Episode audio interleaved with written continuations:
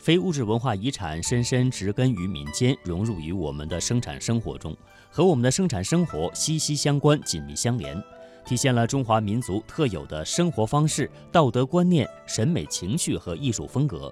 中华百工系列专题选取的每一个非遗项目都有悠久的历史、丰富的文化演变以及可以传承的文化基因。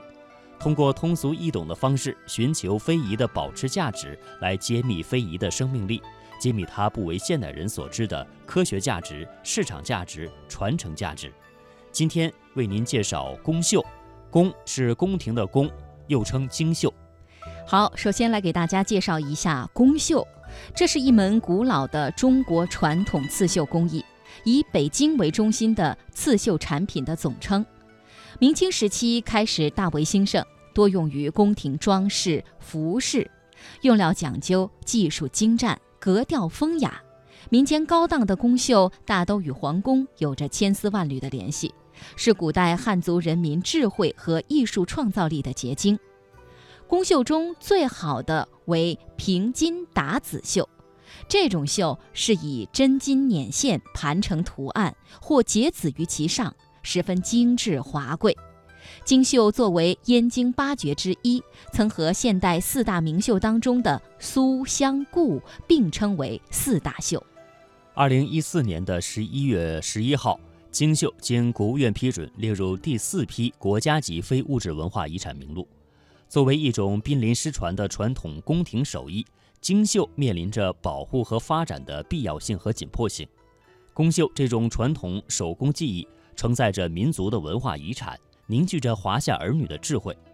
现在，故宫博物院保存了一批在制作上不惜工本、极力追求珍贵奢华的刺绣精品。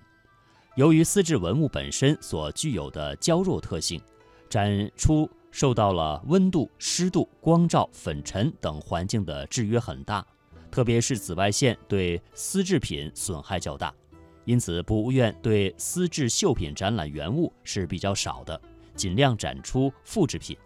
因此，博物院在复原文物历史场景工作中，复制丝制品是一项很重要的任务，因为要达到原状水平，绝不是简单的临摹工艺。精绣有三点是极为突出的。第一点就是具有独特的地位，有些纹样在其他绣种当中是不准使用的，比如说龙袍上的十二张纹样和五爪金龙纹是只有皇帝才能用的，或者也可以叫做是五爪哈，因为这个四爪是蟒蛇，用错了会有篡位之嫌。第二个特点呢是图案题材广泛。有山水花鸟、龙凤图案、飞禽走兽、吉祥八宝等，在运用上更讲求寓意的吉祥，处处有着饶有趣味的口彩。所谓图必有意，文必吉祥。那第三个特点就是宫廷艺术风格浓厚，装饰华丽，材料名贵。有的绣品关键部位点缀玛瑙、翡翠等宝石。京绣主要用于京戏、古装、影视剧的装剧装，特别是传统京剧服饰，有百分之八十是有这种绣活的。那接下来就请大家通过一段音频，去更加详细的了解一下宫绣的魅力。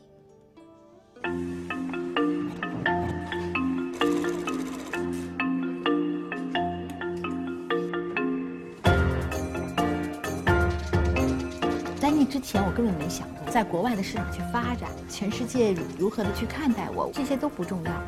但是我是和法国高定工会的一次偶然的接触，我从内心深处去崇敬他们，就是为了坚持一种不变的标准，你的初心、贡献、公益，哪儿都动不了，完全不舒服。没有两条线能动的，怎么看着那么别扭呢？你把这断一个缝以后呢，你把往前拉提一下。把一个小弧度放在这里，你凭经验，你自然而然的往下下滑一点就好了嘛。每个细节我们都是特别追求极致。对于我来讲，做绣花的设计师很少有。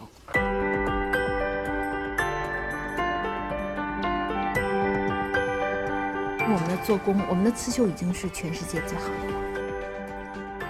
我去法国，去香奈儿的工坊，我去很多地方，我看到他们那些最完美、最极致的作品，我都觉得和我们是有距离的。尤其是我们的用金线绣、银线绣，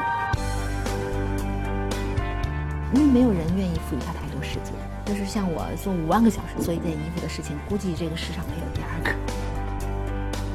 加一个胳膊出来，就不一样了。活动量、前宽后宽，太多太多的讲究了。还有型还得好看。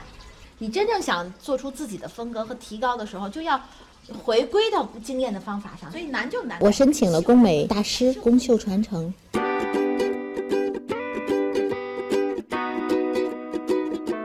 我师傅的师傅的爸爸就是皇宫里御绣坊主管，所以呢，我们这个真的是宫廷传承的一个现代。传统的技法它是盘金绣。它不是像我们这种穿在面料下面，因为那时候没有这样的线。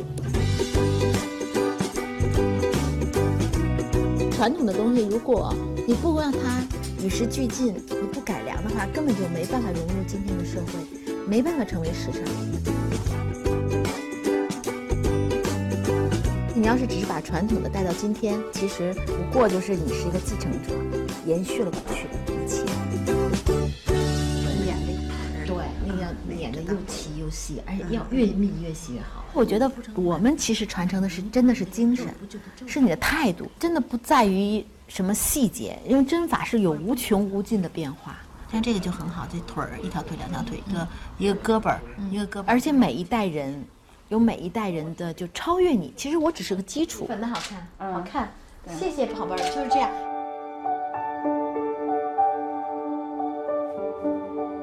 喜欢做嫁衣呀，我会在这个世界去寻找一切最美好的传统的纹样，水呀、龙啊、凤啊、牡丹花呀、百花呀，是我感受它美好，我接纳它的纹样，反正都把它融入到我的嫁衣设计里，祝福一个民族一个国家。我觉得这是我们的未来，我们这个民族应该是这样，应该是接纳包容，而且走向未来，不是那么小的自我，不是那么保守。其实中国人是非常开放的。非常接纳，然后中间最直的就很漂亮。我永远会让中国嫁衣带着我民族最浓郁的这种像血液一样的传承、传承、传。